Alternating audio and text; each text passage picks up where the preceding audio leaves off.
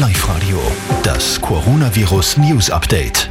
Unser Leben wird sich massiv verändern. Im Kampf gegen das Coronavirus werden die Maßnahmen noch drastischer. Ab Dienstag zum Beispiel werden die Restaurants und Cafés komplett geschlossen, auch Spiel- und Sportplätze. Ab morgen sind ja auch die Schulen zu. Außerdem soll es weitere Flugverbote geben, unter anderem nach Russland. Das alles hat Bundeskanzler Kurz in der Nationalratssitzung gesagt, die gerade läuft. Bei dieser Sitzung werden ja diese Maßnahmen beschlossen. Gesichert ist die Lebensmittelversorgung. Die Supermärkte haben offen. Das Bundesheer wird die Hand Handelsketten unterstützen. Auch ehemalige Zivildiener werden eingezogen.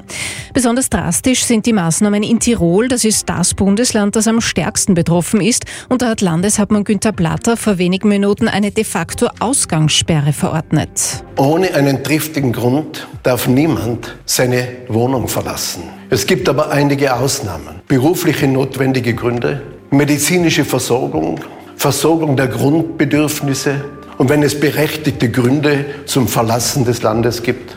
Die Menschen dürfen nur noch in Ausnahmefällen das eigene Haus verlassen. In Oberösterreich wird sich Landeshauptmann Thomas Stelzer um halb zwei zur weiteren Vorgangsweise äußern. Mit Stand jetzt sind in Österreich 800 Menschen mit dem Coronavirus infiziert. In Oberösterreich sind es 152. Es ist 11.27 Uhr.